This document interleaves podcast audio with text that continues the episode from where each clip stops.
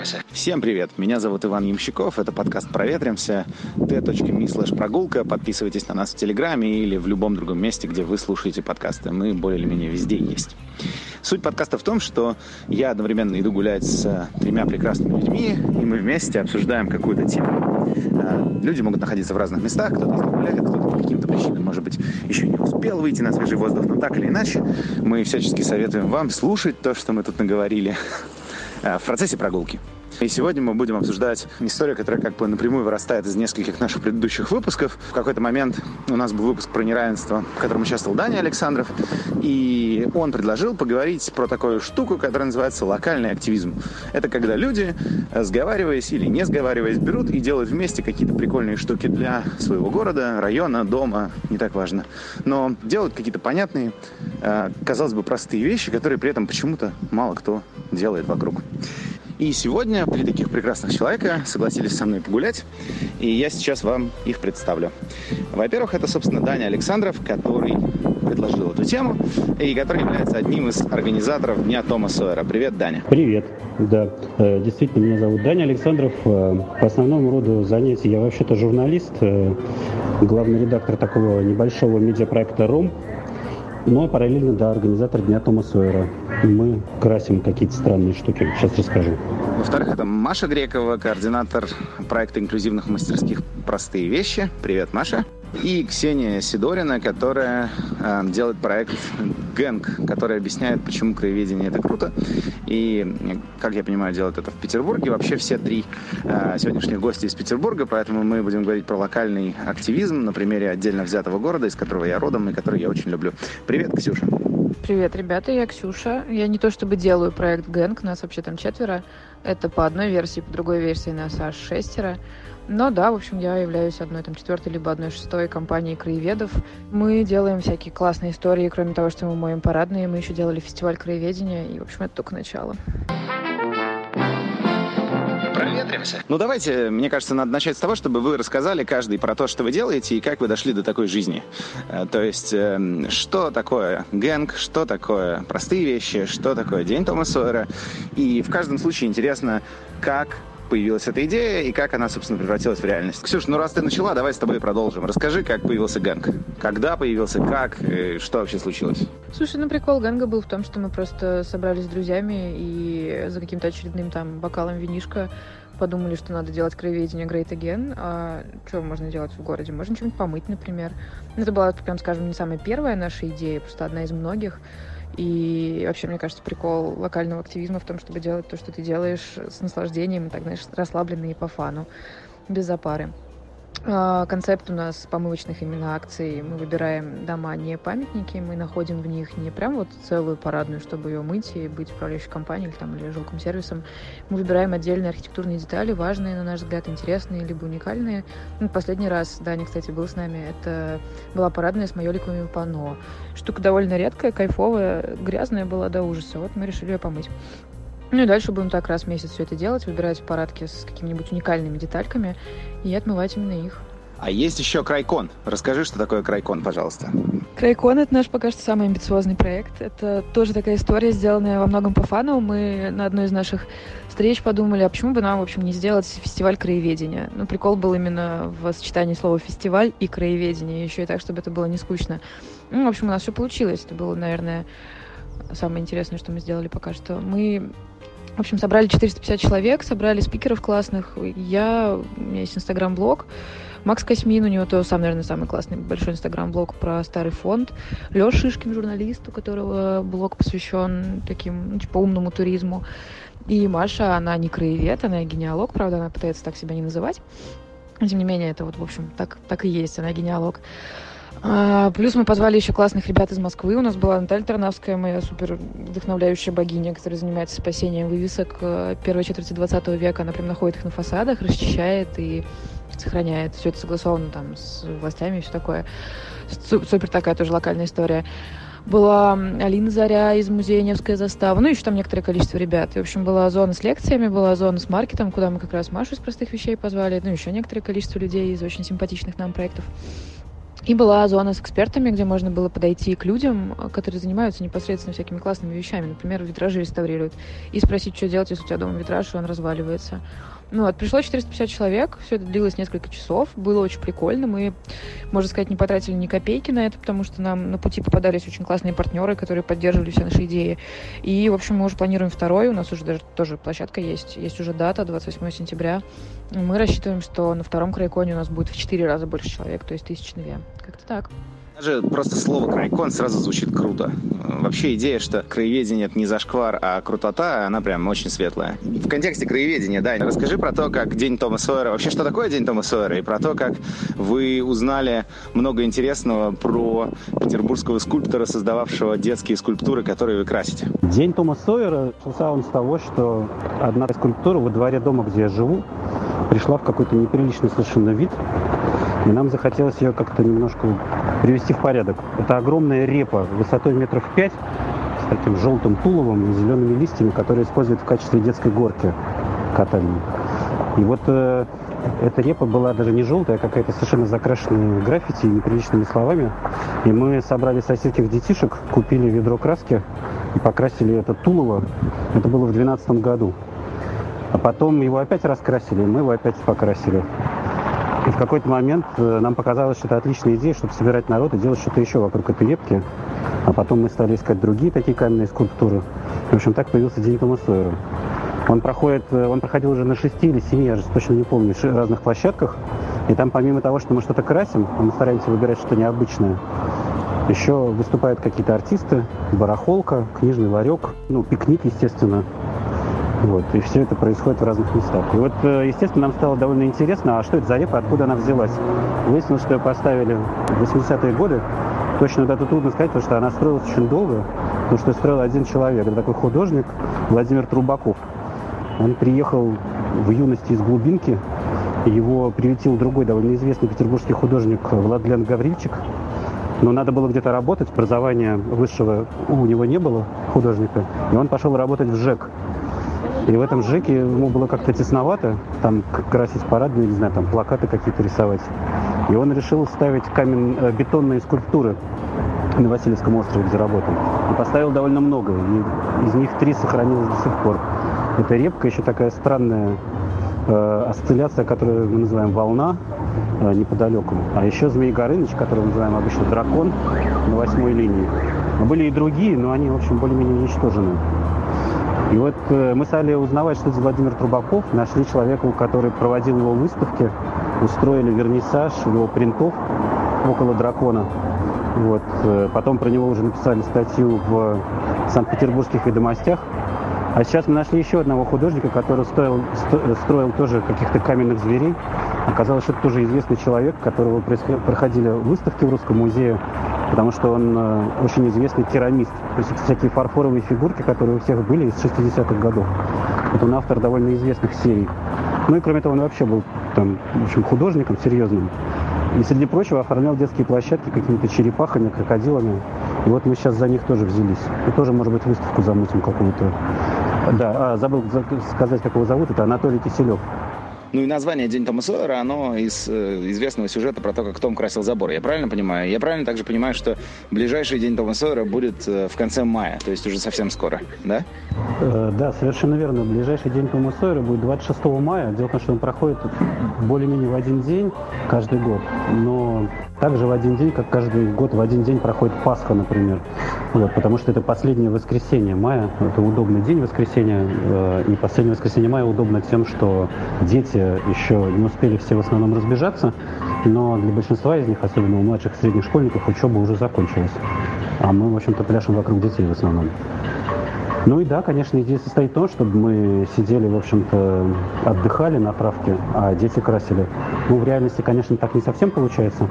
Вот. Но смысл субботника именно в этом. Люди э, вроде бы делают работу, вообще-то довольно большую иногда на некоторых объектах, но при этом получают от этого удовольствие э, вот, и убеждены, что это какой-то праздник, а не работа. Собственно говоря, с э, вот этой отмывкой майолик э, в доме на Камской улице, в которой я немножко поучаствовал чуть-чуть, который Гэнк организовывал. Абсолютно та же самая история. Это совершенно не воспринимается как какой-то труд. Это какой-то праздник, э, невероятное веселье. Мы дышались э, какой-то отмывкой, краской, пообщались, потусили, было невероятно круто. Ну, в общем, и третий как раз сюжет, и третий гость у нас это Маша Грекова, которая как раз э, хорошо знает про другие полезные свойства труда и вообще про то, почему труд это очень круто, весело и полезно. И, как я понимаю, простые вещи, они во многом вокруг этой идеи построены. Маш, расскажи, что такое простые вещи и как это все работает. Простые вещи — это такая штуковина, которая создана для взрослых людей с ментальными нарушениями, точнее будет сказать, для всех нас вместе взятых.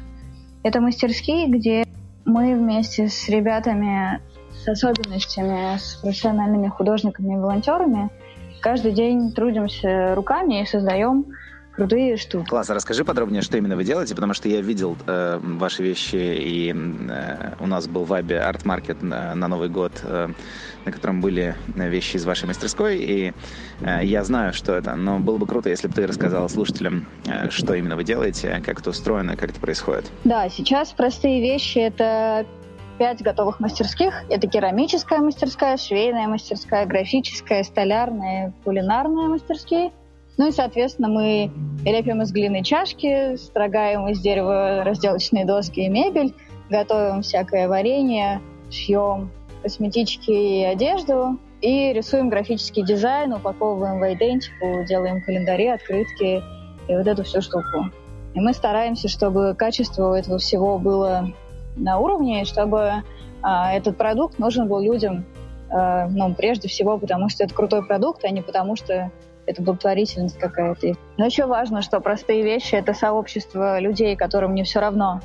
И сообщество людей, которые не хочет э, делить кого-то на здоровых и больных, на умных и глупых, на тех, кто может слепить ровно и не может слепить ровно. И в этом, ну, в этом каком-то равенстве мы стараемся каждый день быть, и оно вообще решается. Ну, то есть у нас нет какого-то отношения с особенностями, как к подопечным, не дай бог, как кому-то там еще, и это дает нам и им гораздо больше развития да, у вас реально получается, потому что все эти вещи, которые я видел, они не только простые, но еще и очень крутые, э, честно говоря.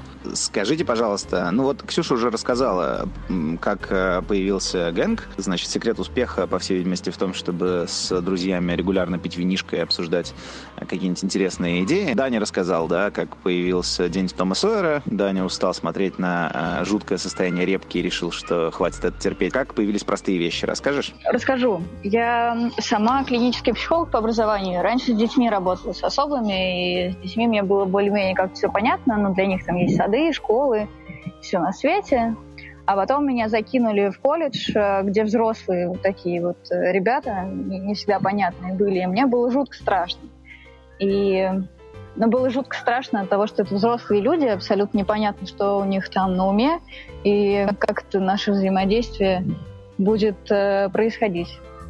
И ну, я подумала, что было бы здорово открыть такое место, в котором можно познакомиться. В котором можно познакомиться и через которое можно понять, что никто не страшный, все одинаковые, и вообще как-то это все ну, нормально. И что можно делать хорошие штуки, и через эти штуки еще большему количеству людей все рассказывать, и пускать свободным ходом волонтеров, всех звать с нами обедать.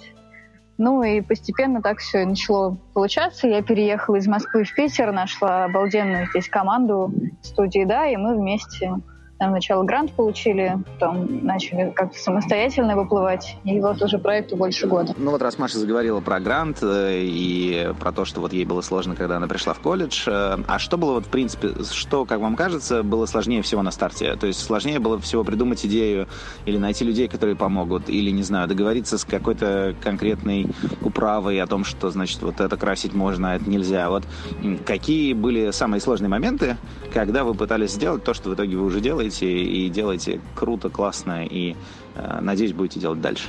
Нам поначалу было сложно ребят набирать. Мы там в колледже писали, в школы, в питерские для, ну, коррекционные, говорили, вот, мы мастерские будем открывать и все такое. Ну, а про нас же никто тогда не знал толком, и это все оказалось авантюрой большой, никто нам никаких контактов не давал. Доходил до того, что мне присылали списки с именами и фамилиями без номеров и адресов почт. И мы довольно долго первую нашу бригаду набирали. Слушай, ну у нас на самом деле не было особо никаких проблем, просто потому что мы изначально брались не за памятники. Тут же есть юридическое разделение между памятниками и непамятниками. Непамятники могут мыть кто угодно. Вот, ну, такие люди, как мы, или там жильцы этих домов. Памятники могут мыть и реставрировать люди только со специальной лицензией реставрационной. Вот у нас лицензии нет, мы, собственно, не за памятники и брались. Сейчас мы с майоликами немножко дали жару, это был дом-памятник, и нам господин Макаров, председатель ГИОПа, немножечко так пальцем погрозил. Он понимает, что мы делаем хорошее дело, он, в общем-то, идеологически поддерживает то, что мы делаем, но с точки зрения юридической есть определенные вопросы. Вопросы уже прямо сейчас решаются, то есть это не значит, что, как там несколько СМИ написали, э, Гэнг перестанет мыть парадные. Нет, это совсем не так. Мы, в общем, продолжим, просто мы сделаем это более согласованно да, с Комитетом по охране памятников. Бывает сложновато с жильцами. Они некоторые боятся, и что абсолютно нормально, потому что ты зашел на их территорию, ты у них в их парадной, в их доме, а еще ты не один, а вас там, ну, 40 человек, да, предположим вы все почему-то какие-то веселые очень, моете что-то, не очевидно. Некоторые реагируют довольно-таки агрессивно. Но тут самое важное же с людьми разговаривать, просто объяснять им, что ты делаешь, зачем ты это делаешь, и почему им не страшно должно быть. И, в общем, тогда проблем никаких не будет. Никаких проблем с согласованием в нашем случае тоже не возникает. Мы, поскольку выбираем какие-то объекты, которые не находятся под э, государственной охраной, иначе это было бы просто невозможно. Вот. Ну, вообще такая пиратская история. Мы никого ни о чем не спрашивали с самого начала, просто приходили, красили что-то у себя во дворе или в соседнем дворе. А потом э, уже стали уведомлять муниципалитеты, поскольку стали звать народ, э, э, делать какие-то рассылки, завели группу, приглашать волонтеров. Но это носит уведомительный характер. Вот. Заодно выяснилось, что вещи, которые мы красим, вот эти каменные, бетонные звейки, деревянные структуры, вообще никому не принадлежат. Вот, и мы даже наоборот э, сподвигли муниципалитеты на то, чтобы обратить на них внимание побольше. И что это произведение, в том числе искусства, каких-то художников. Маша, а был ли какой-то такой поворотный момент, после которого ты поняла, что вот эта ситуация поменялась, и теперь про вас знают, и вам доверяют, и понимают, что вы делаете важную, полезную штуку? Или это просто такой медленный процесс, который постепенно, постепенно, постепенно идет, и просто нужно, как это, ползи улитка по склону Фудзи, и рано или поздно э, все будет хорошо. Был очень переломный момент. Это пост моего друга Шуры Бурчина, это журналист русского репортера, который просто поздравил меня с днем рождения и написал всю подноготную простых вещей и его открытие. Пост увидело 23 тысячи человек, какой-то был безумный охват. И уже на следующий день было понятно, что про нас знают куда больше. И это какой-то невероятный рывок. И сразу появились деньги, новые участники, какие-то интересные партнеры, заказчики. И, в общем, это сильно повернуло нашу жизнь. Если бы это не произошло, мы бы года три еще карабкались по веточкам. Ой, слушайте, я тоже хочу рассказать крутую историю про поворотный момент. Дело в том, что Однажды, когда мы два раза уже там что-то красили, покрасили еще дракона, мы случайно в одном петербургском заведении встретили основательницу Упсова цирка Ларису Афанасьеву. И она мне говорит, привет, Даня, а, слушай, какую классную вы штуку придумали, а, какой у вас классный фестиваль. А я до этого никогда в таких терминах об этом не думал. А, и вдруг понял, что кто-то, кроме меня и моих друзей, про это знает, близких друзей, э, и что это людям очень нравится, не только мне, и кажется нужным. Э, я говорю, на фестиваль, так тогда, Ларис, давайте, может, вы к нам на фестиваль в следующем году приедете и выступите? Она говорит, давай, конечно. И приехали ребята из Упсова цирка, э, ну, как бы вот подростки с непростой судьбой, скажем так, да, которые там занимаются цирковым искусством, выступили на нашей очередной площадке. Это было совершенно офигенно. И после этого я понял, что это не просто какая-то покраска, а что это благотворительный соседский фестиваль, действительно, и стал приглашать других людей. Тут самое время сказать, что мы вот э, все трое между собой перезнакомились в этом году, и мы уже договорились с простыми вещами, что на следующий день по Моссойране у нас устроят пикник простых вещей, а ребята из Гэнга тоже там поучаствуют, а потом мы вместе с ребятами из Гэнга попозже еще в июне, в июле, может быть, сделаем еще один объект, мы будем его не красить, а восстанавливать по-другому. И ну, вот так вот крутится какая-то дружба начинается и общая работа. Слушайте, вот так получается по статистике, что э, проветримся слушают не только люди из Петербурга и Москвы, но и довольно много людей из регионов, что меня очень радует. Более того, у нас выпуск про э, регионы России, один из самых прослушиваемых вообще пока из всех наших выпусков. И вот у меня такой вопрос ко всем, собственно, вам. Э, если вот есть какой-то человек, который у себя в городе, в районе, я не знаю, где-то за пределами, в общем, КАДа или МКАДа, хочет сделать что-то прикольное, но почему-то как-то вот то ли сил не находит, то ли э, не верит, что у него получится, то ли не знает, с чего начать. Может быть, вы ему чего-то посоветуете? Вот что бы вы посоветовали человеку, который хочет в своем районе или городе сделать что-то, но не знает, с чего начать? Что можно посоветовать людям, которые не знают, с чего начать? Ну, начни, сделай хоть что-нибудь. Если говорить о тиражируемости нашей идеи, идеи Генга, так она вообще сама очевидна. Краеведы есть везде, как минимум, потому что есть что исследовать везде. У нас страна гигантская, везде все довольно интересное. Мы тоже много чего есть везде, да, ведь? Поэтому бери и делай. Все очень просто. Если для смелости, чтобы что-то сделать, нужно хлобыснуть винишку с друзьями, иди хлобысни, а потом бери и делай. Все максимально понятно. Ксюша сказала как боженька, не знаю даже, что к этому добавить. Кроме того, что вот, например, наши есть тески, которые с 2015 года работают в самых разных городах. Это Том Сойер Фест. Они начались в Самаре, и сейчас у них уже, по-моему, 27, что ли, городов. Это люди, которые решили восстанавливать или как-то, в общем, подновлять историческое наследие, деревянные дома, они чистят, реставрируют, красят. И это именно так и происходит. Просто люди собираются вместе какой-то небольшой компанией, ну и с каждым новой площадкой им это делать все проще, потому что они известны во всей стране. И они просто собираются и делают, собирают немножко денег, выбирают, что делать. Вот в этом году в Петербурге тоже у них есть отличный дом.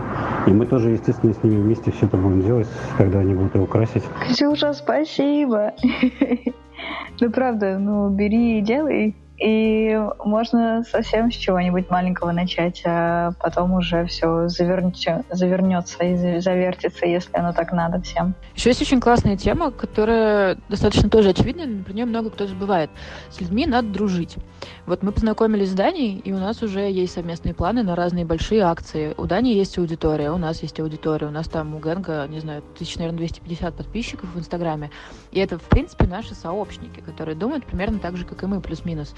И если дружить с людьми, которые тоже что-то делают, то у вас получится какой-нибудь третий абсолютно охренительный проект. То есть э, для меня концепт локальных каких-то инициатив еще заключается в том, что рано или поздно все локальные инициативы сомкнутся в одну такую гигантскую гиперсеть классных людей с классными проектами. Тогда мы все заживем счастливо, я думаю. Ваня, ты когда подбирал сегодня участников для диалога, ты понимал, что мы все плюс-минус на Ваське базируемся? Мы вот в здании в соседних дворах примерно живем. Я на эту репку в детстве ходила, которую он красит. А Маша, не знаю, как насчет живет, но одна из мастерских простых вещей находится на 11 линии, тоже недалеко от нас совсем. Это был осознанный выбор? Ты хочешь, чтобы остров стал классным? Э, нет, это была чистая случайность. Когда я работал на Пятом канале, Наталья Львовна Серова любила говорить, что не мир тесен, но культурный слой тонок. Вот. Но, с другой стороны, я человек, выросший на петербургских окраинах, между Звездной и Купчино. В общем, всегда знал, что на Ваське живут практически небожители. А, но меня немного застебали, когда мы обсуждали этот подкаст за какой-то лютый неймдропинг э, социологический. Я решил э, ничего не говорить про то, откуда там берется локальный активизм с точки зрения социологии. Но все-таки не могу не сказать, что сейчас это стало ну, очень популярно. Огромное количество людей ломанулось именно в такие маленькие инициативы, некоторые из которых вырастают в большие, как, например, да, у Маши простые вещи. Это реально уже огромное большое дело, которое все время работает. Некоторые пока остаются маленькими, как у нас. Вот. Или Том Сойерфест тоже стал большим, дико успешным. Но дело в том, что какое-то время назад возник вакуум, да, какого-то доверия к институтам, э, а с другой стороны появились социальные сети, которые очень облегчили появление так называемых слабых социальных связей. Э, слабые социальные связи, в отличие от сильных, это не твои одноклассники, близкие друзья, не твои родственники, не твоя семья или тейп. Какие-то люди, с которыми ты, в общем, знаком. Где-то по работе, где-то когда-то по какой-то учебе. И сейчас все твои френды – это твои слабые социальные связи. И вот э, в отсутствие доверия к институтам вырастает э, доверие к людям, с которыми ты связан слабыми социальными связями, тебе хочется с ними что-то делать. Вот тем людям, которым вообще хочется что-то делать интересное помимо работы, у них возникает вот потребность это все использовать. И мы это все используем. Мы находим каких-то малознакомых сначала людей, а потом совершенно уже незнакомых. С ними начинаем дружить и вместе делаем гораздо больше. И все эти проекты из-за этого разрастаются за счет во многом людей, которые даже как бы и не думали, и не были никогда знакомы раньше. Я недавно где-то в соцсеточках, естественно, читал прекрасный пост про то, что вот эта история Курта Вонегута про Карас, про людей, которые обладают некоторым общим представлением о том, как должен быть устроен мир, она сейчас как бы как никогда актуальна, что Карас — это некоторый следующий этап социальной организации. Я вот когда еще маленькой была, была таким ролевиком серьезным с дюралевым мечом, а потом еще готом была. И вот у меня все это время на протяжении всей моей этой готской ролевичной жизни э, таким ну, некой точкой, да, к которой я хочу прийти, была, на удивление, хоббитская деревня. Вот хоббитская деревня, все с голыми ногами ходят, довольные, песни поют, картошку запеченную едят. Вот если бы мы к этому пришли, было бы, мне кажется, так клево, правда ведь? Слушай, ну в Хабитоне было клево, но Бильбо почему-то на какой-то черт поперся за кольцом, тем не менее. Я к тому, что просто деревня Хоббитов это очень круто, до тех пор, пока помимо деревни Хоббитов есть еще, там, я не знаю, Ривендел, Простор, Мордор и вообще какое-то разнообразие. Когда весь мир это не одна большая деревня Хоббитов, меня это немного пугает. Ну, когда вокруг как-то гораздо больше Мордора какого-то, то, может быть, в общем, это неплохо, если будет просто деревня Хоббитов среди этого. А сейчас мы послушаем Ксюшу Друговейко в нашей любимой регулярной рубрике «Just One More Thing». Just one more thing. Все в руках человека, но чаще всего не того. Мириться с этим не хочется, но и менять что-то руки, если и доходят, то быстро опускаются. Значит, настало время действовать рука об руку. Благо, вокруг все больше вдохновляющих примеров. Российский локальный активизм в любых его формах – это прежде всего движение к созданию зоны общественного достояния, которая пока существует для нас лишь в форме некой абстракции без внятно очерченных границ. В дореволюционной России частные интересы оказывались выше государственных. В советской, напротив, государственное право подавляло частное. И ни в той, ни в другой системе не сложилось ясного понимания идеи общественного достояния. И сегодня охрана природы, памятников, интеллектуального права, а также ключевые вопросы городского благоустройства просто противопоставляются извлечению прибыли либо государством, либо бизнесом, которые по старой русской традиции нередко действуют сообща а скорее растерянные, чем рассерженные горожане чувствуют себя бедными родственниками, которые ничего не решают даже в собственной парадной. Локальные активисты, вне зависимости от глобальности своих целей и действий, ломают эту унылую схему. Мало того, что они призывают к диалогу и принуждают к ответственности чиновников, и, что даже важнее, налаживают диалог между самими гражданами, так еще и выступают народными просветителями. Ведь благодаря их действиям мы начинаем больше интересоваться собственными правами и с удивлением обнаруживаем, скольких изменений можно добиться, последовательно отстаивая эти самые права перед местными властями и управляющими компаниями компаниями. А это, в свою очередь, расширяет общее представление о том, кто за что отвечает и кто за что ответит. Ну, словом, локальные активисты – это наши лучшие соседи. Соседи, как известно, вечно делают что-то, чего сами мы не можем себе позволить. Но речь тут не всегда о чем-то, что мы уже переросли, а порой как раз о том, до чего нам еще расти и расти. Just one more thing. Маша, расскажи, пожалуйста, какие планы у простых вещей? Расскажи, что вы делаете сейчас, что вы хотите, я не знаю, сделать через год. Какие вообще у вас планы? Сейчас у нас 40 э, человек особо занимается, и мы очень хотим переехать в домик побольше, чтобы нас, не знаю, 80 человек особых было. И ну и чтобы эта штука стала брендом таким сильным и устойчивым, и мы не зависели ни от каких-то государственных настроений. Очень хочу кафешечку. Это какая-то сложная в нашей стране штуковина оказалась. что там сон-нормы такие, что ты не можешь просто физически человек с инвалидностью устроить никак. В общем, я надеюсь, да, что кафешечка получится. И вообще, вы очень крутые. Спасибо большое за то, что вы придумали такие классные штуки. И, конечно, хочется, чтобы таких штук было больше. Конечно, хочется, чтобы они как-то разрастались, э, чтобы подключались новые люди с новыми идеями.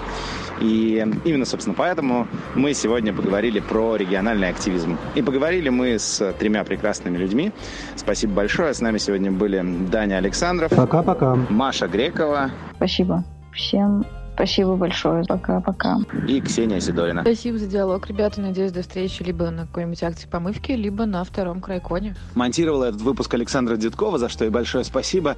А вы, дорогие друзья, подписывайтесь на нас в Телеграме t.me slash прогулка, в iTunes, на YouTube, в Spotify, в Яндекс Музыке и в Google Подкаст. И вообще слушайте нас везде и советуйте друзьям. Не будьте такими душными. Давайте лучше проветримся.